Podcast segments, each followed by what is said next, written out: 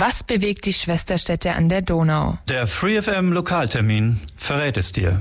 Die Gesprächsrunde über aktuelle Politik, Soziales und Kultur.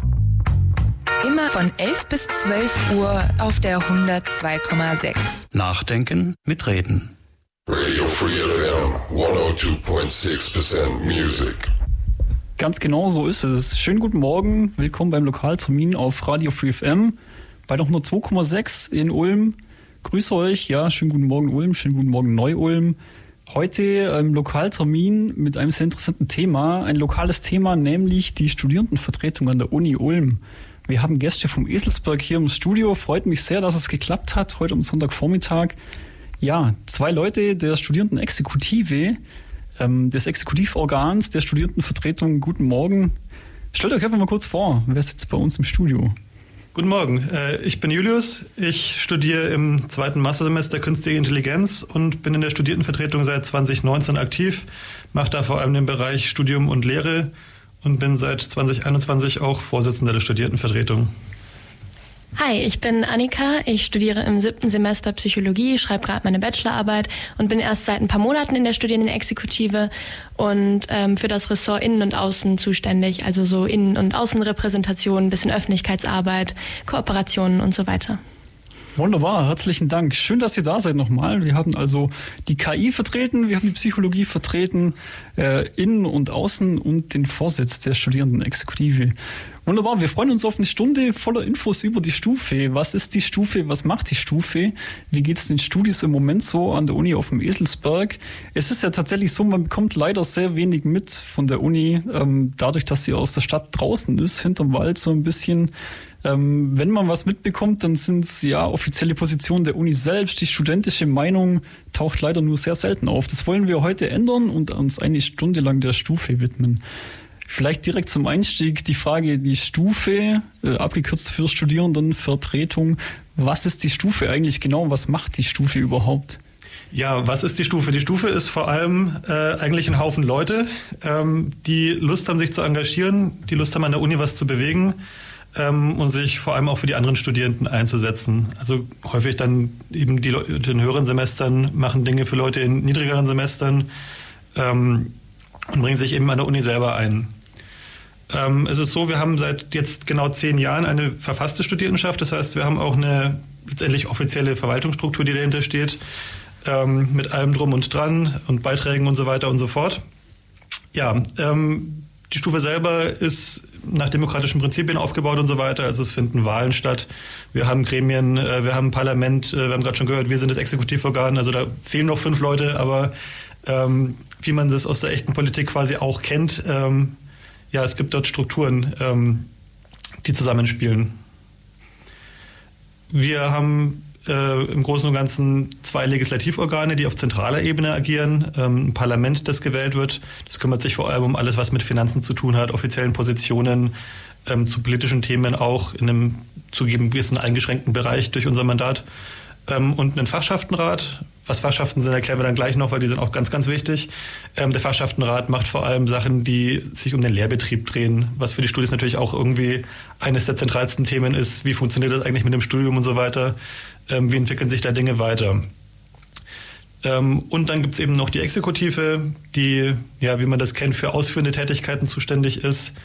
Ähm, also ein bisschen mehr hands-on ähm, und die Exekutive wird unterstützt von ganz, ganz vielen Referaten. Ich glaube, 17 sind es aktuell an der Zahl mit äh, jeweils einigen ReferentInnen, die sich nochmal um spezialisierte Themen kümmern, kümmern und da dran arbeiten. Also ganz einfach zusammengefasst könnte man, glaube ich, sagen, die Stufe ist einerseits die Interessensvertretung der Studierenden in der Hochschulpolitik und andererseits äh, gestalten wir so ein bisschen das Studieleben überhaupt, also Veranstaltungen und Events und sowas.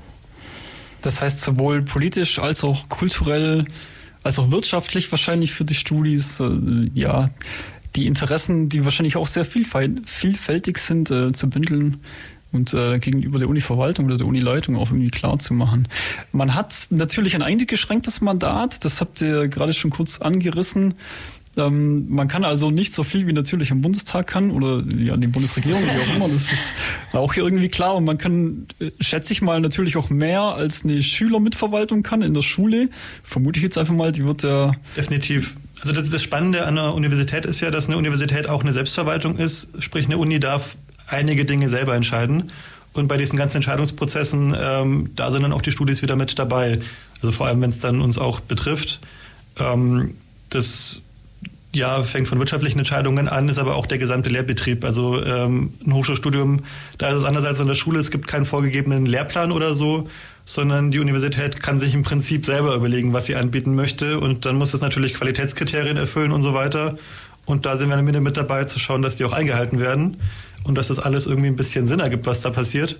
Aber grundsätzlich kann man sich eben an der Uni ganz, ganz viel selber mitgestalten. Und da kommen dann eben auch wir ins Spiel und da geht dann auch einiges. Das macht das Ganze ja auch irgendwo spannend.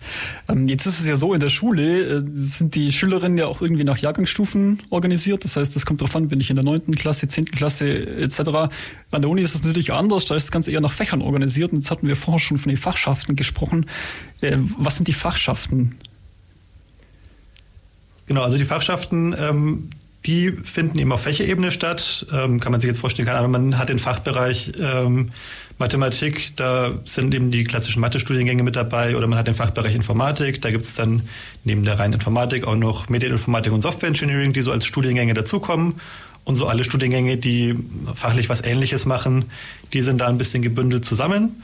Und die Fachschaft, das sind dann einfach auch einige Studis, die Bock haben, sich da zu engagieren, ein bisschen niederschwelliger, ähm, also im eigenen Fachbereich. Da wird dann viel eben auch über den konkreten Lehrbetrieb geredet, weil macht natürlich keinen Sinn, wenn wir auf Gesamtuni-Ebene dann uns eine einzelne Lehrveranstaltung anschauen, die so 200 Leute betrifft von unseren 10.000 Studis. Da sind dann eher die Fachschaften zuständig, die kennen sich dann im Fachbereich aus, wissen, was so die Bedarfe in den Fachdisziplinen sind.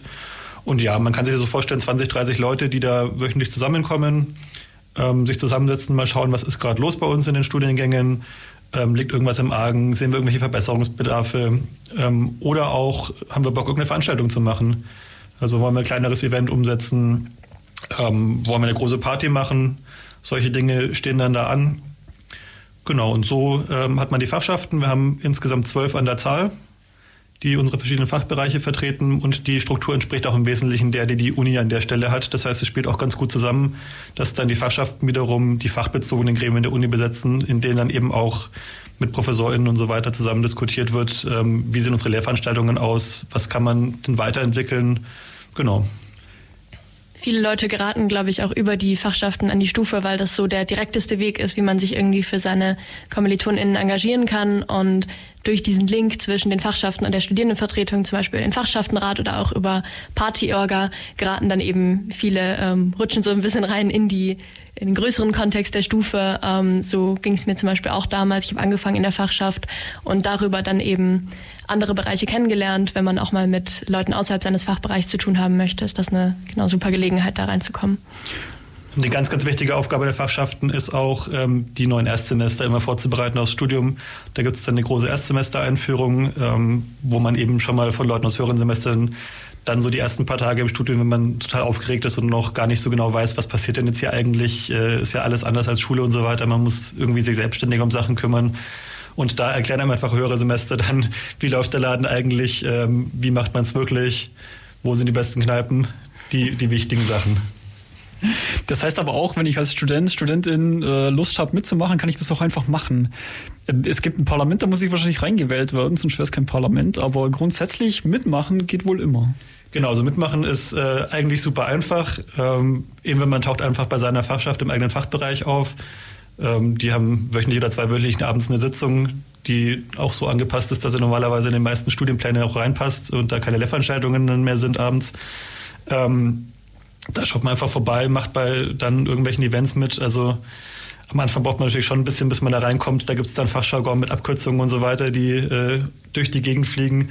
Aber so nach zwei, drei Sitzungen ist man eigentlich so grob drin, was passiert. Und dann kann man sich mal für kleinere Ämter melden oder macht bei irgendeiner Eventorga mit.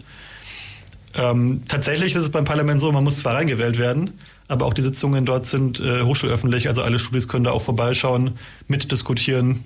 Ähm, solange es ein Meinungsbild gibt, auch mal mit äh, abstimmen, aber für echte Abstimmung natürlich, da muss man dann reingewählt sein. Ich bekomme auch immer wieder die Frage so, wie komme ich denn da rein und wo muss ich mich da anmelden oder wie trete ich bei oder so. Und das ist eigentlich viel unterschwelliger. Also man muss sich nicht irgendwie offiziell bewerben, wenn man einfach nur bei der Stufe sich engagieren möchte. Es gibt da wirklich viele Möglichkeiten einzusteigen, wie Julius meinte, eben über äh, die Fachbereichsvertretung. Aber man kann auch für einzelne Events mal einfach mithelfen. Und ähm, das versuchen wir immer wieder so zu vermitteln, dass es wirklich niederschwellig ist und man sich nicht direkt zu irgendwas verpflichtet. Es gibt auch Stellen, also es gibt auch bezahlte Stellen in der Studierendenvertretung. Ähm, und die werden auch immer wieder ausgeschrieben. Ähm, also wir haben diese Jobausschreibung auf der Website und ähm, ich schreibe zum Beispiel alle paar Wochen den Stufe-Newsletter und das ist, wird auch immer wieder auf sowas aufmerksam gemacht.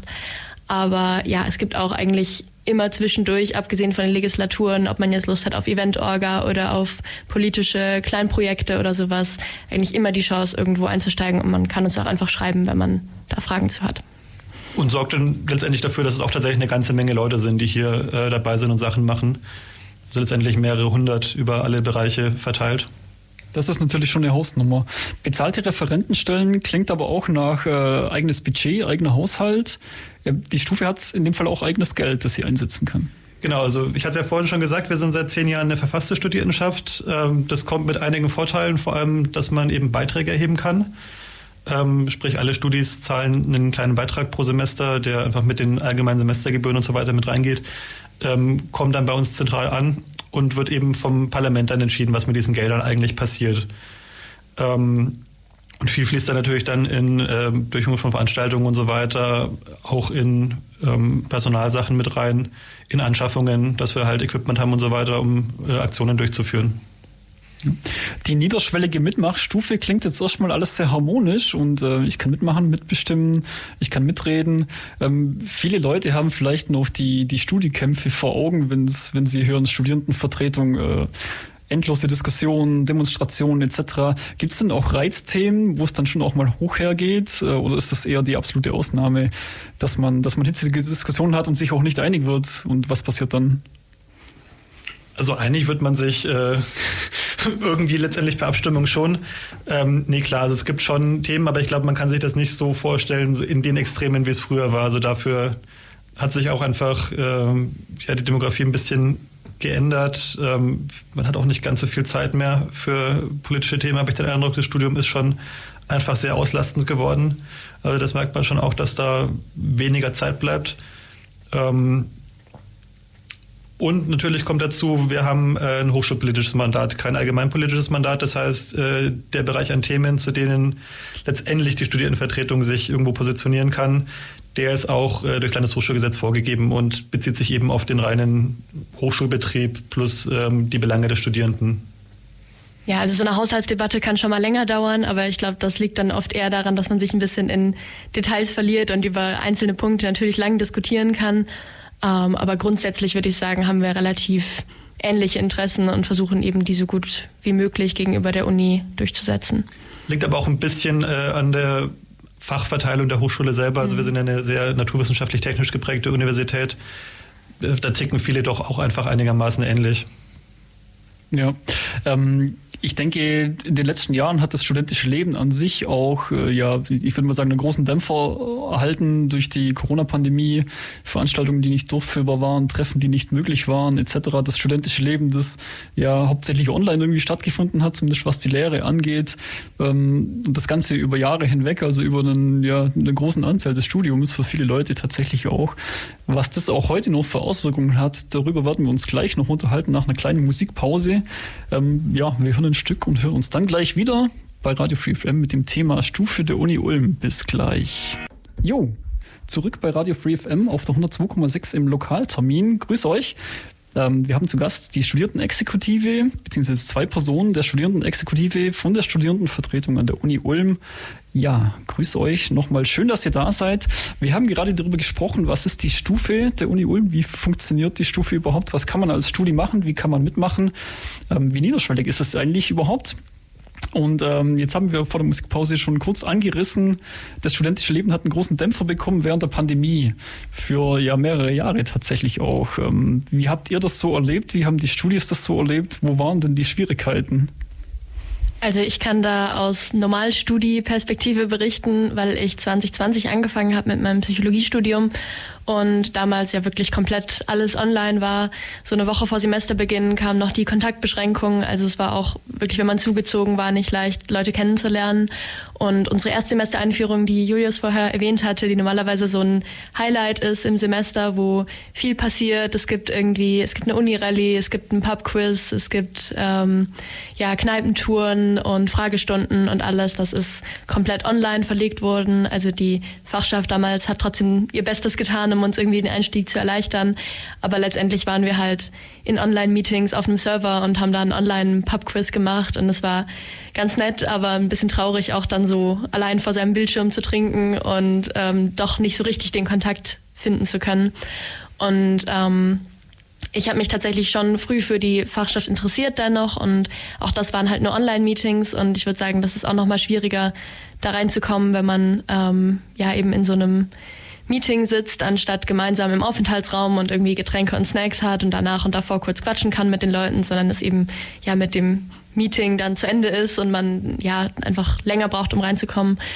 Aber äh, ja, so war das für mich, glaube ich, die ersten zwei Semester auf jeden Fall. Und dann Ende des zweiten Semesters im Sommer, als es so ein bisschen gelockert wurde, da hatten wir dann ganz äh, am Ende des Semesters eben einmal eine Fachschaftssitzung an der Uni. Und das war das erste Mal, dass ich die ganzen Leute in Präsenz gesehen habe und habe direkt gemerkt, das ist ein ganz anderes Gefühl und richtig Lust bekommen. Und dann war wieder der Winter mit äh, ja, ein bisschen weniger Chancen. Und ich kam dann erst wirklich im Sommer 22 so als geöffnet wurde ähm, und wieder mehr an der Uni stattfand, habe ich überhaupt von der Stufe selbst erfahren. Bis dahin hatte ich ab und zu Mails gelesen mit, ja, wir suchen da und da. Also damals waren, glaube ich, alle möglichen Stellen offen, wenn ich das richtig verstanden habe.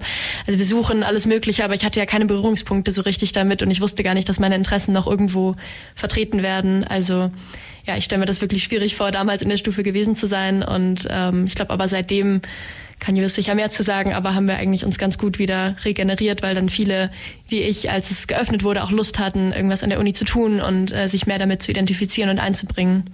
Genau, und da seitdem läuft auch wieder viel mehr. Ja, also kann ich bestätigen.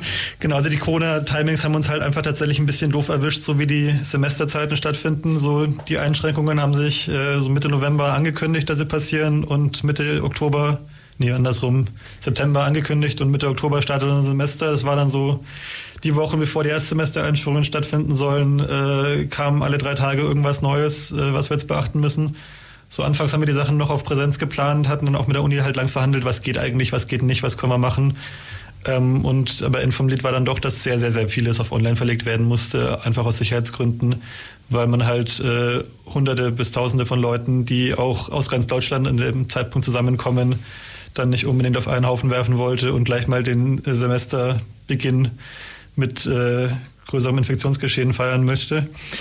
Genau. Ähm, also ich war auch schon vorher mit dabei und kannte deswegen schon so ein ganzes Jahr Studievertretung, äh, wie es ohne Corona aussieht. Das war cool das äh, Jahr davor. Ähm, und danach mussten wir natürlich wie alle Bereiche fieberhaft mal Sachen auf Online umstellen und da sind dann ganz, ganz viele Dinge natürlich weggefallen. Also was natürlich weiter existiert hat, ist so dieser Bereich der politischen Stellvertretung, hochschulpolitischen Stellvertretung, sowohl in der Uni als auch dann äh, Richtung Land ist da relativ wichtig geworden, weil halt die ganze Zeit irgendwelche neuen Verordnungen kamen und so weiter. Da war es dann plötzlich auch sehr wichtig, äh, mit der Landesregierung zu reden, was eigentlich da unsere Anliegen und Bedarfe sind. Ähm, Genau, also der Bereich hat schon noch weiter existiert, auch weil wir da einfach noch die Leute natürlich da hatten. Also die Leute waren ja in Ämter reingewählt und so weiter. Das war alles gar kein Problem. Nur irgendwann ist dann doch recht schnell aufgefallen, unsere Nachwuchsstrukturen, die funktionieren natürlich so nicht. Das war dann auch, da hat man sich dann das erste Mal so richtig aktiv damit auseinandergesetzt, wo kommen eigentlich die Leute, die sich hier engagieren, her? Wie passiert das alles? Und was wir schon festgestellt haben, viel läuft halt darüber, dass Leute Bock haben, Veranstaltungen zu organisieren und dann so in diesen gesamten Mikrokosmos mit reinrutschen. Und das alles ähm, ja, hat dann nicht mehr so ganz funktioniert wie davor. Es gab viele kreative Ideen und Ansätze, Sachen zu machen für auch Online-Events und so weiter. Es waren coole Dinge dabei, aber halt äh, nichts, was irgendwie generell mithalten konnte. Genau, und aber was doch ganz gut funktioniert, ist, dass so ein Grundstamm an Personen erhalten geblieben ist, ähm, um Sachen durchzuführen, was dann auch dafür gesorgt hat, dass wir nachdem äh, ja, die Pandemieeinschränkungen vorbei waren, doch recht schnell und recht gut wieder reinstarten konnten. Sie haben dann mal so einen kleinen Spieleabend als Vorevent für unser größtes Sommerfest äh, gemacht, um mal so ein Orga-Team zu finden nach zwei Jahren Pause. Äh, wir haben noch nie so viel Pizza auf einmal bestellt. ähm, also das war dann komplett überlaufen mit Leuten, die auch einfach tatsächlich Bock hatten, was zu machen, weil die sind ja auch aus der kompletten Einsamkeit rausgekommen Und dann war plötzlich Möglichkeit, sich mal mit den Leuten aus dem Studiengang zu treffen, mit anderen Studiengängen zu vernetzen. Genau, also da war dann auch einfach super viel Motivation bei den Studis da, was uns der Einstieg natürlich schon auch erleichtert hat. Mhm. Ist es wahrscheinlich auch ähm, dahingehend schwierig, dass wenn man, wenn man sich die Studierendenschaft an der Uni mal anschaut, da ist, herrscht ja auch viel Kommen und Gehen, würde ich mal sagen, dadurch, dass die Studiengänge mit Bachelor Master doch relativ kurz sind und dann das doch auch sein kann, dass, dass mehr als die Hälfte des Studiums dann durch, ja, durch, durch die Pandemie online stattfindet und die Leute dann wahrscheinlich äh, mit ihrem Studium fertig werden, aber keine Leute nachkommen. Ähm, aber wenn ich das jetzt richtig höre, die Stufe an sich das relativ unbeschadet überstanden, diesen Prozess. Also die studentische Mitbestimmung an sich wurde jetzt nicht nachhaltig äh, geschwächt oder, oder ausgebremst dadurch. Genau, also so ein paar Nachwehen merkt man schon noch. Ähm, zum einen, wir haben noch ganz viele Hochschulgruppen, die sich halt für kleinere oder spezialisiertere Themen ähm, engagieren. Ähm, da sind schon einige mit auch ein bisschen eingebrochen. Ähm, was man auch ganz, ganz stark merkt, ist, dass diese ja, Lücke an Leuten, die nachgekommen ist, ähm, die hat sich jetzt so ein bisschen weiter verschoben, weil natürlich man steigt da ein, macht kleinere Aktionen und so weiter und irgendwann äh, übernimmt man dann die ein bisschen größeren Ämter. Und äh, da hat man natürlich zum einen so ein bisschen Schwierigkeiten, Leute äh, zu finden in der Exekutiven. Das ist uns auch ganz gut geglückt. Äh, wir haben immer so ein, zwei ganz geeignete Leute gefunden, die es dann äh, doch gemacht haben, aber halt nicht so, dass man da jetzt äh, super kompetitive Bewerbungen äh, mit irgendwie fünf Leuten, die es alle machen wollen und alle geeignet werden oder so hat. Und wo man es auch ganz, ganz stark mag, ist dann auf der Vertretung auf Landesebene, weil man da natürlich auch, ähm, also es gibt noch eine Landesstudierendenvertretung, die den gleichen Spaß quasi nochmal fürs gesamte Bundesland macht. Und äh, da muss man natürlich ein bisschen Vorerfahrung schon äh, in der Hochschulpolitik mitbringen, um da dann einzusteigen. Und äh, da merken wir es jetzt halt zwei Jahre später, weil das ist so der Zeitraum, wo dann die Leute ungefähr dort ankämen, dass da jetzt die Leute ein bisschen fehlen. Ähm, Genau, aber ansonsten sind wir, glaube ich, wieder ganz gut rausgekommen aus der ganzen Geschichte. Die ganzen Fachschaften sind eben ähm, ganz gut aktiv geblieben in der ganzen Zeit, weil sie auch einiges zu tun hatten mit äh, den ganzen Einschränkungen und Auflagen und der Organisation des Lehrbetriebs. Deswegen gab es da auch einfach Dinge, die man machen konnte. Aber dementsprechend waren dann einfach noch Leute da, die zumindest mal diese Erstsemester-Einführungen machen konnten und da wieder neue Leute ranholen. Ja. Ähm Stichwort Einsamkeit. Ähm, das hatten ja zu der Zeit auch viele Leute, die auch einfach nur umgezogen sind, wo in einer anderen Stadt einen neuen Job angefangen haben, äh, Ausbildungen angefangen haben und eben auch ein Studium angefangen haben und man sitzt erstmal äh, ja, abends so da und äh, hat niemanden, weiß nicht was tun. Das hat mit den Leuten sicherlich auch einiges gemacht. Merkt man da noch was davon? Ja, also ich würde sagen durchaus, weil am Anfang eben so schwer war, Kontakte zu knüpfen und dann hat man sich auch immer nur zu den Klausuren gesehen, weil Klausuren waren bei uns eigentlich durchgehend in Präsenz. Also einmal im Semester hat man sich dann getroffen, um gemeinsam eine Prüfung zu schreiben. Ähm, aber da ja auch nicht viel so, ja, nicht unbedingt den Nerv gehabt, dann viel zu socialisen. Also ich glaube, viele haben dann schon so über die Kleingruppen, zum Beispiel über Tutorien oder sowas, dann doch so vielleicht ein, zwei Leute gefunden, die ihnen sympathisch waren und davon ausgehen dann, als wieder Präsenz waren, als zum Beispiel Seminare wieder stattfinden konnten, dann doch so ein paar Kontakte äh, geknüpft. Aber generell, ähm, das merkt man auch eben bei uns im Psychologiestudium, ist die psychische Belastung bei Studierenden immer ein großes Thema. Also da gibt's ja verschiedenste Dinge, die reinspielen, von finanziellen Schwierigkeiten zu Lernstress zu Noten, Leistungsdruck, das ist auch in, in Psychologie immer ein Thema, aber sicher auch in anderen Fächern, ähm, zu Sorge vor Drittterminen, zu, ähm, ja, also einfach ganz viel Dinge, die Studierende beschäftigen und das sind auch nicht nur Corona-Themen. Genau, also ähm, diese ersten paar Wochen im Semester, die sind einfach eine ganz besondere Zeit, ähm, weil da einfach alle Leute neu sind, irgendwie Bock haben, Leute kennenzulernen, ähm, für alles offen sind und so weiter. Und die kriegt man auch nicht nochmal wieder so direkt so. Ähm, auch wenn man dann ein Jahr später oder so in der Lage wäre, ein Event zu machen, das holt einfach nicht mehr alle ab, ähm, weil man hat dann trotzdem irgendwie etablierte Kreise und so weiter oder steckt halt schon im Studienstress drin. Ne? Und deswegen funktionieren einfach ganz, ganz viele Sachen, die sonst äh, gut funktionieren, um die Leute auch untereinander zu vernetzen, was dann schon auch hilft, diese ganzen Probleme, die Annika gerade so ein bisschen angesprochen hat, abzufedern, abzufangen. Ähm, ja, das funktioniert nicht alles so, wie man sich das vorstellt. Und also wenn man jetzt die Geschichten von Leuten hört, die halt in der Zeit angefangen haben, das äh, klingt einfach im Vergleich sehr traurig, wenn man, wenn man weiß, wie es vorher oder sonst war. Wir haben schon versucht, das so ein bisschen abzufangen. Also wir machen immer klassischerweise eine Ersti-Hütte, wo man ein Wochenende wegfährt und so ein bisschen ja, Spiele, Spaß ähm, und sowas gemeinsam macht. Und da haben wir auch eine Dritti-Hütte organisiert, die war auch sehr nachgefragt. Also da war durchaus noch äh, Interesse da, das irgendwie ein bisschen aufzuholen. Ähm, ja, aber es gibt, glaube ich, auch einige Fälle, wo Leute dann zum Beispiel gependelt sind oder gar nicht mehr nach Ulm gezogen sind, weil sie gesagt haben, so, ach ja, für die jetzt anderthalb Jahre lohnt sich auch nicht mehr, hier eine Wohnung zu suchen, dann mache ich das lieber remote, sofern das geht, noch fertig. Ähm, oder ich will eh für den Master woanders hin oder sowas. Oder es ja, lohnt sich jetzt eh nicht, oder jetzt bin ich schon so tief im Studium drin, jetzt muss ich mich auch darauf konzentrieren, jetzt kann ich nicht mehr irgendwie äh, viel socialisen und Leute finden. Ähm, also ich glaube, das ist schon noch ein bisschen spürbar geblieben für manche. Man muss ja auch sagen, die Leute, von denen man sowas hört, ähm, das sind noch die, die es geschafft haben, irgendwie nochmal Anschluss zu finden und Kontakte mhm. zu finden. Und ganz, ganz viele sind auch einfach letztendlich ja, verschwunden. Wer auf der Strecke blieb, das hat man in dem Fall auch gar nicht mal direkt oder musste man nicht notwendigerweise mitbekommen. Also Leute, die abbrechen, aus welchen Gründen auch immer, man erhebt ja die Gründe nicht. Ja, vielleicht waren solche Gründe ja auch dabei, dass man sagt, so, okay, das geht einfach nicht so auf diese Art und Weise. Ja, wir haben mit, ich glaube, 180 Leuten angefangen damals und gerade wenn man am Anfang gar keinen Überblick hat, wer noch so dabei ist, dann merkt man natürlich auch nicht, wer so hinten runterfällt. Also man hört dann natürlich hauptsächlich von den Leuten, die es, ja, wie gesagt, die es irgendwie geschafft haben, durchzuhalten und das durchzuziehen soweit. Eine Sache, die ja offenbar tatsächlich nachhaltig gelitten hat, ist die studentische Ausgehkultur. Zumindest wenn man der lokalen Presse hier folgt, gehen Studierende nicht mehr so häufig und nicht mehr so intensiv weg, wie es wohl vor der Pandemie der Fall war. Ähm, jetzt weiß ich nicht, ob das aus eurer Sicht äh, zutrifft oder nicht. Ähm, meine Frage wäre jetzt vielleicht noch, wie steht es um studentisch selbst organisierte äh, Läden, die es hier in Ulm ja durchaus auch gibt? Ich denke da an das Uster, an den Uster e.V. Ähm, haben solche Läden jetzt eher Probleme, wieder auf die Füße zu kommen oder ging das auch aus eurer Sicht zumindest unbeschadet an denen vorbei? Also die Personalsituation vom Uster kenne ich jetzt äh, persönlich nicht auswendig. Also ich kann es, wenn ich von anderen ähm, kleineren Organisationen mir anschaue, schon gut denken, dass es halt, äh, man muss halt Glück haben, dass die richtigen Leute gerade zur richtigen Zeit noch da waren wenn man da zwei Personalwechsel während Corona hatte, was halt schnell mal passiert, weil halt Studien, man studiert nicht ewig, äh, dann sieht es plötzlich arg aus. Ich könnte mir auch vorstellen, dass solche Vereine oder solche selbstverwalteten ähm, Orte dann noch mehr drunter leiden, weil wir, glaube ich, die Fluktuation in der Studierendenvertretung so ein bisschen gewohnt sind und deswegen sich auch angewöhnt wurde, viel zu dokumentieren und mitzuschreiben und alles so, ja, sehr verständlich aufzubereiten, weil wir Leute haben, die halt ein Jahr bleiben oder zwei Jahre bleiben und dann weg sind und da diese ähm, Verantwortungsschwellen vielleicht auch ein bisschen geringer sind und wenn es dann um so ja, richtige Selbstverwaltung von eigenen Orten geht, dass es dann nochmal eine komplexere Übergabe gibt und Einarbeitungszeit und sowas. Vielleicht kriegt man davon dann noch mehr mit als jetzt bei uns.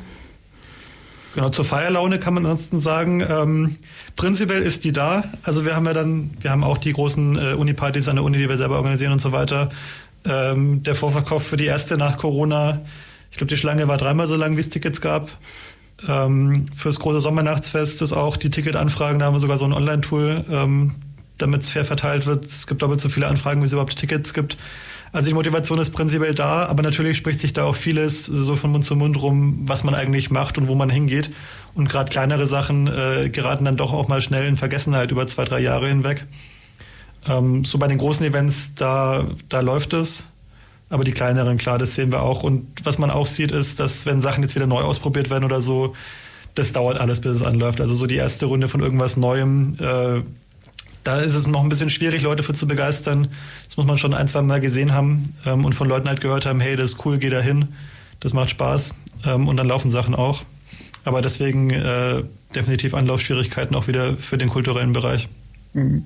Aber generell in dem Fall Feierlaune ungebrochen, äh, wenn man das zumindest auf die ständischen Veranstaltungen, Veranstaltungen der Stufe selbst äh, projiziert oder mal, mal guckt, wie da die Anfragen für Tickets sind. Wir wollen nach der nächsten Musikpause uns noch ein bisschen über die Lehre an sich unterhalten. Lehre, die ähm, ja zum guten Teil online stattgefunden hat und wahrscheinlich immer noch zu einem gewissen Teil äh, online stattfindet. Nach der nächsten Musikpause reden wir genau darüber. Bis gleich. Genau, ähm, zurück beim Lokaltermin auf Radio Free FM mit dem Thema Stufe der Uni Ulm. Und ähm, ja, wir hatten jetzt viel über die Pandemie gesprochen und uns darüber unterhalten, was gab es da für Einschränkungen, ähm, auch für die Stufe selbst, für die studentische Mitbestimmung etc.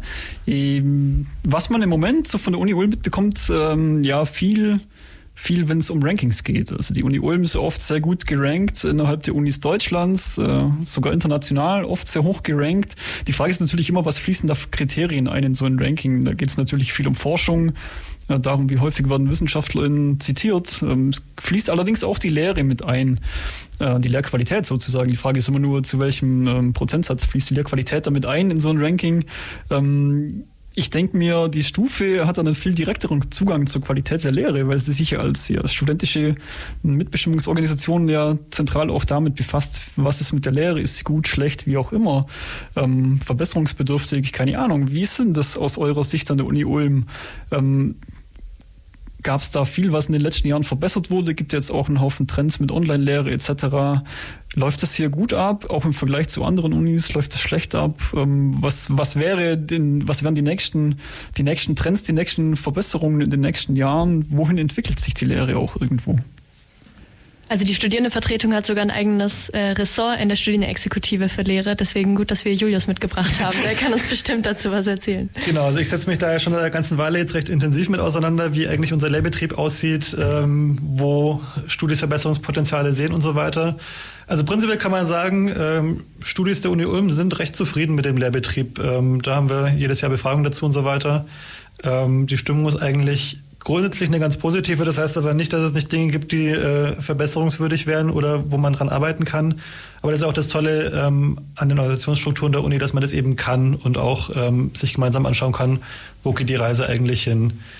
Ja, ähm, gab da in den letzten Jahren so ein bisschen Umbrüche äh, in den allgemeinen Trends. Corona hat da tatsächlich ja, für viel gesorgt, wo wir schon länger danach gefragt haben. Also wenn man sich so Umfragen anschaut, ist so der Bereich Ausbau von Vorlesungsaufzeichnungen äh, schon die Jahre vor Corona eigentlich immer die Nummer eins gewesen, ähm, was Leute gerne hätten. Und das war jetzt natürlich äh, eines der wenigen ganz tollen Dinge äh, in der Zeit, dass so ziemlich alles in irgendeiner Form online verfügbar war. Und auch in ganz, ganz vielen Bereichen nicht nur als äh, jetzt Live-Event online, sondern eben als aufgezeichnetes Ding online verfügbar. Ähm, weil das ist so einer der zentralen Punkte, die wir aktuell sehen. Ähm, es gibt halt nicht nur irgendwie einen Weg zum Erfolg, sondern es gibt ganz unterschiedliche Lerntypen und es gibt ganz unterschiedliche äh, Wege, wie man letztendlich äh, so an sein Wissen oder seine Kompetenzen, die man letztendlich in so einem Studium erreichen soll, auch rankommt. Ähm, und da ist natürlich cool, wenn einem verschiedene Wege eröffnet werden, gerade weil so ein Studium ja auch irgendwas ist, was ein bisschen mehr Freiräume eröffnen soll, wo man auch ein bisschen mehr herausfinden soll, wie kommt man eigentlich selber an Informationen ran. Äh, lebenslanges Lernen ist da auch ein ganz großes Stichwort, was äh, immer wieder ähm, Relevanz findet. Und ja, deswegen so unsere zentralen Punkte, wo wir Verbesserungsbedarf sehen, ist, äh, dass eben diese verschiedenen Lernwege ermöglicht werden. Also nicht nur, dass es eben jetzt diese eine Vorlesung gibt, wo man sich reinsetzt, äh, frontal berieselt wird und danach die Sachen in der Klausur wiedergeben soll, sondern dass man sich irgendwie Sachen auch selbstständiger erarbeiten kann.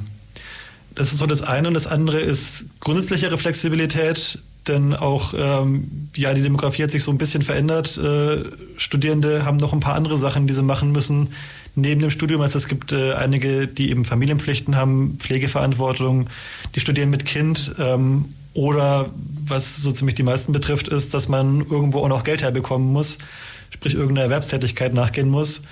Und äh, das kann auch schon mal mit dem Studienbetrieb irgendwie clashen. Ähm, dann muss man mal zu irgendeinem Zeitpunkt arbeiten, wo eigentlich doch irgendwie eher die Vorlesung gerade wäre oder so. Und da ist natürlich cool, wenn man einfach ein bisschen mehr Flexibilität drin hat und sagen kann, okay, jetzt habe ich äh, mal einen Tag frei, da kann ich mir die Vorlesung auch in Ruhe anschauen. Und äh, ja, weil mich das meiste kriege ich sowieso irgendwie schnell hin, dann mache ich die Geschwindigkeit mal auf zwei der Aufzeichnung. Und äh, wenn ich da einen Teil nicht verstehe, dann kann ich den aber fünfmal anschauen. Also da haben sich schon auch ganz gut Dinge getan. Ähm, ja, an manchen Stellen sind sie jetzt leider wieder weg. Da ist man wieder genau zu dem übergegangen, was man vorher gemacht hat. Aber auf jeden Fall ganz, ganz viele, ähm, auch der HochschullehrerInnen, haben angefangen, eben über die Lehre nochmal mehr nachzudenken, wie sie eigentlich funktioniert und was man jetzt machen kann. Und da sind schon ganz coole Sachen bei rumgekommen. Das heißt, das Angebot an sich hat sich ein bisschen diversifiziert, wenn man das so sagen kann. Wahrscheinlich auch ähnlich wie die, wie die ähm, Lebensrealitäten vieler Studierender, die ja nicht mehr, also die Gruppe der Studierenden, nehme ich mal an, ist nicht mehr so homogen, wie sie früher einmal war. Also äh, man, Klassiker, man kommt aus der Schule, macht seinen Zivildienst, Schwerdienst so denn nötig und geht dann studieren und danach arbeiten. Man ist also irgendwo Mitte 20, wenn man diese, diese Studierendengeschichten äh, macht. Ähm, heutzutage sind die Leute oft älter, nehme ich an haben Familie. Ja, ich glaube, gerade auch in Psychologie und äh, Medizin, so die Studiengänge, die stark zulassungsbeschränkt sind, da gibt es eben viele, die vorher noch eine Ausbildung machen oder die erst was anderes studieren ähm, oder erst ein paar Jahre arbeiten oder sowas. Also auch ein paar mehr, glaube ich, die über so alternative Berufswege, das haben nicht mal unbedingt alle Abi gemacht, sondern oder auf dem klassischen Weg Abi gemacht, sondern manche eben über einen Meister dann oder mit ähm, Berufsschulabschluss oder sowas. Also es gibt ja alternative Wege, wie man zum Studium kommen kann. Und das habe ich schon mehr erlebt, glaube ich, ja. Genau, letztendlich müssen halt alle abgeholt werden. Also es müssen die abgeholt werden, genauso wie Leute, die teils mit 17 noch aus der Schule kommen mhm. äh, und erstmal noch damit klarkommen müssen, wie man jetzt eigentlich einen Haushalt führt ähm, wie eine Waschmaschine funktioniert und wie der Kaffeekocher geht und wie man sich was anderes als äh, Tiefkühlpizza zubereitet. Also alle müssen da irgendwie unter einen Hut gebracht werden und das ist natürlich gar nicht so einfach. Und äh, deswegen ist ja gerade unsere Zielrichtung mehr Flexibilität reinbringen. Ähm, und also gerade für höhere Semester natürlich auch ein bisschen mehr Eigenverantwortung, weil das haben wir auch während äh, der Pandemie gemerkt, dass eben ganz, ganz viel Eigenverantwortung auf den Studierenden liegt.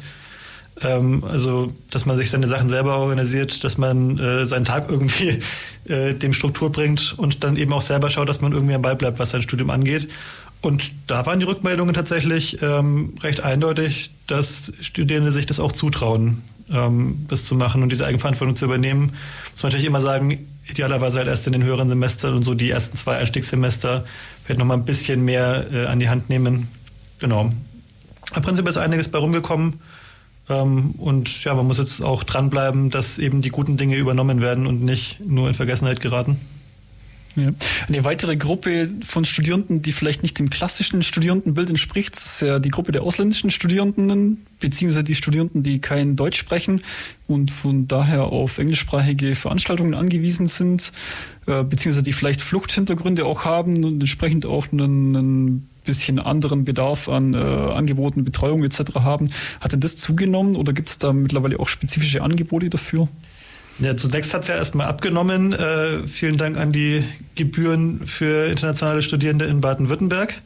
Ähm, das hat der Internationalisierung definitiv nicht gut getan, äh, da vor allem als einziges Bundesland doch recht hohe Gebühren zu verlangen. Ähm, also da hat man direkt mal, also hat man schon gemerkt, dass das einfach eher abnimmt.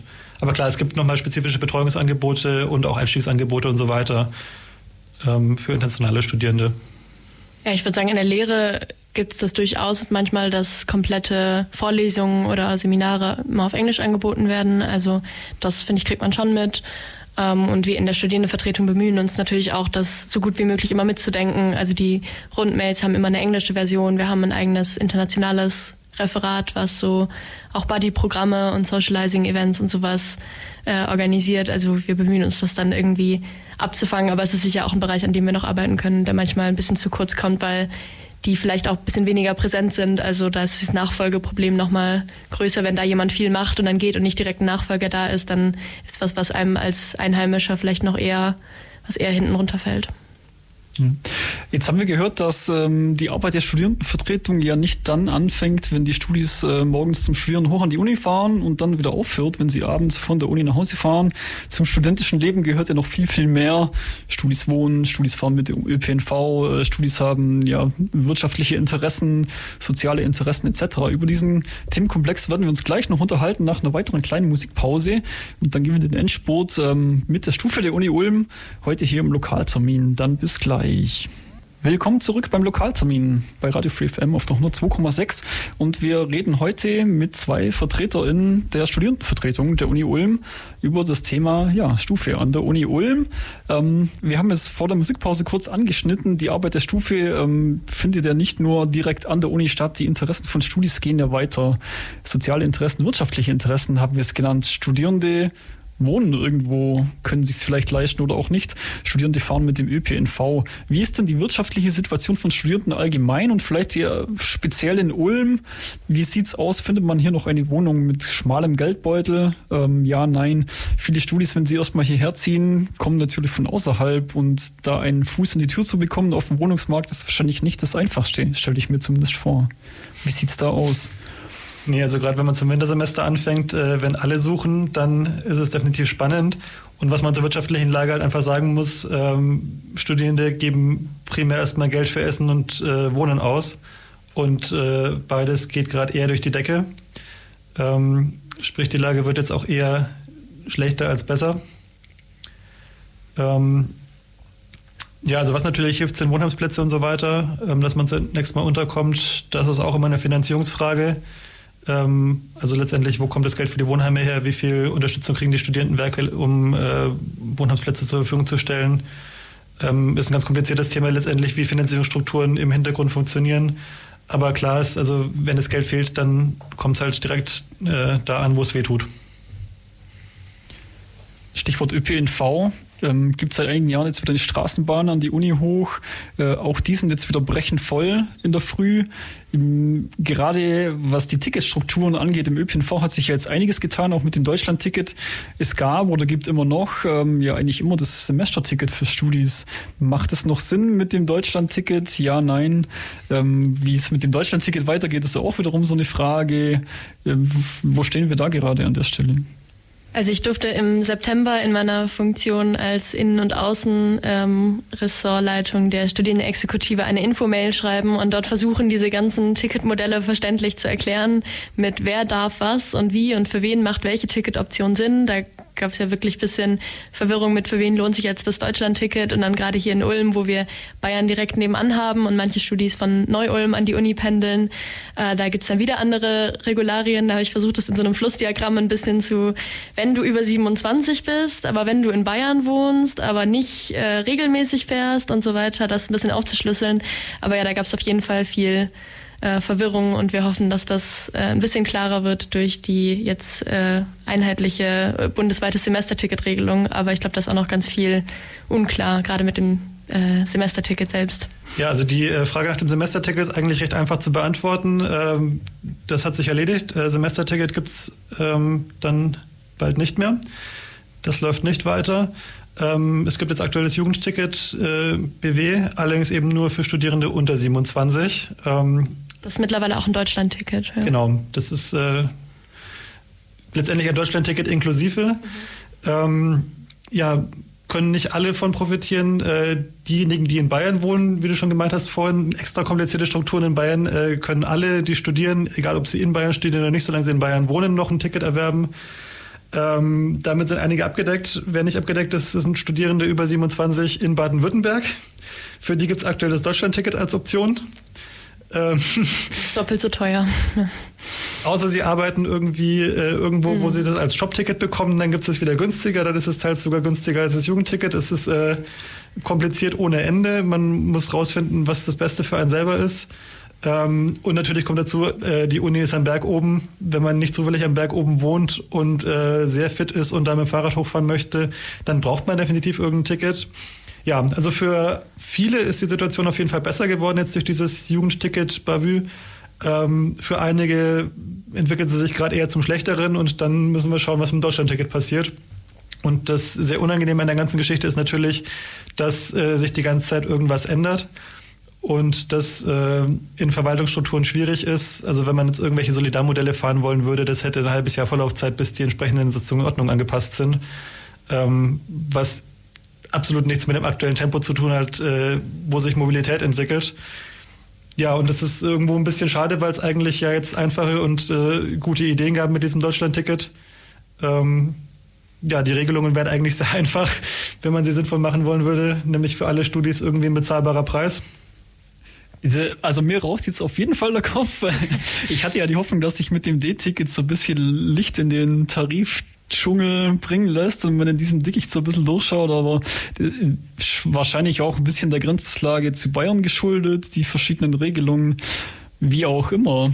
Ähm, was mich jetzt zum Schluss noch interessieren wird, was dürfen wir von der Stufe an Veranstaltungen ähm, ja, erleben diesen Sommer, dieses Jahr noch? Ähm, was was gibt es da für Neuigkeiten? Was wird hier in der Stadt unten passieren und nicht auf dem Eselsberg oben? Wird man von der Stufe was mitbekommen? Also was Julius ja schon erwähnt hat, ist unser zehnjähriges Jubiläum, dass wir jetzt zehn Jahre verfasste Studierendenschaft haben. Genau genommen war das der 20. Dezember letztes Jahr, aber da das ja schon eher in die Weihnachtspause reinfiel, haben wir uns entschieden, dieses Jubiläum im ersten halben Jahr 2024 zu feiern, und zwar mit einer Eventreihe von zehn Events für zehn Jahre Stufe. Äh, wie viel man davon in der Stadt mitbekommen wird, äh, weiß ich nicht genau, aber von ein paar Sachen sicher. Aber letztendlich sind wir eben doch eine Campus-Uni und das ist, finde ich, auch ein bisschen was Ulm ausmacht, dass man äh, doch hauptsächlich auf dem Eselsberg ist, wobei wir uns eben bemühen, äh, bemühen, jetzt die Kooperation in die Stadt rein zu verstärken. Und es geht auch gleich nächste Woche Freitag los mit einem Kooperationsevent mit dem Donaubad. Dort gibt es Schlittschuhlaufen mit ermäßigten Preisen für alle Studierenden. Das ist so unser erstes Auftakts-Jubiläumsevent. Und ansonsten haben wir eben noch verschiedene andere Dinge geplant, wie ein Picknick oder ein Jamabend oder sowas. Ähm, ja, also viel, auf das wir uns freuen zu feiern. Genau, dann neu äh, die Absolventenfeier kurz vorm oder zum Schwerwochenende. Da wird die Uni insgesamt nochmal sehr groß in der Stadt vertreten sein. Ähm, ja. Genau, für die akademische Abschlussfeier in der Planung sind wir auch ein bisschen involviert und das ist auf jeden Fall etwas, wo man von der Uni in der Stadt noch mehr mitbekommen kann.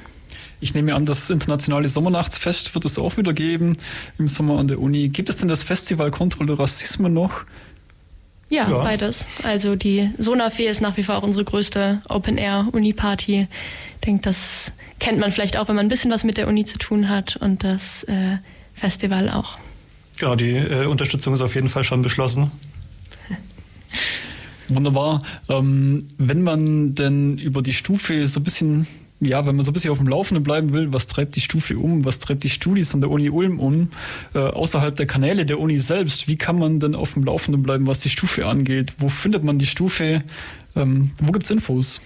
Also wenn man an der Uni ist, äh, dort studiert oder so, dann ist das Allereinfachste, sich auf unsere Mailingliste drauf zu schreiben. Äh, die findet man auch überall online, weil da kommen die ganzen Einladungen und so weiter und da bleibt man äh, dann wirklich auf dem Laufenden. Oder noch besser, man schaut bei seiner eigenen Fachschaft oder so vorbei, weil da kriegt man dann auch die wirklich äh, internen Infos. Genau, aber ansonsten ähm, findet man auf unserer Webseite äh, stufe.uni-ulm.de einigermaßen aktuelle Informationen oder auf dem Instagram-Account dann halt auch noch ein bisschen mehr Behind the Scenes und äh, mit Bildern und so weiter. Ähm, genau. Das heißt, man kann auch die Socials glühen lassen und findet da die Stufe der Uni Ulm. Genau, äh, weiß nicht, weißt du die auswendig? Ja, Stufe unterstrich U Ulm. Da findet man uns auf allen gängigen Social Media Kanälen. Stufe U-Ulm, wunderbar. Das ist doch ein schönes Schlusswort für die Stufe der U-Ulm, die heute hier zu Gast war im Lokaltermin. Ähm, noch einmal vielen Dank in die Runde. Danke, ja, dass Sie da Dank. sind. Danke, dass wir da sein durften. Und vielleicht auf bald auch mal wieder. Ähm, ja, hier geht es jetzt gleich weiter im Programm. Dieses war der Lokaltermin, der erste dieses Jahr. Ähm, Würde mich freuen, wenn ihr uns gewogen bleibt. Ähm, in vier Wochen gibt es uns wieder.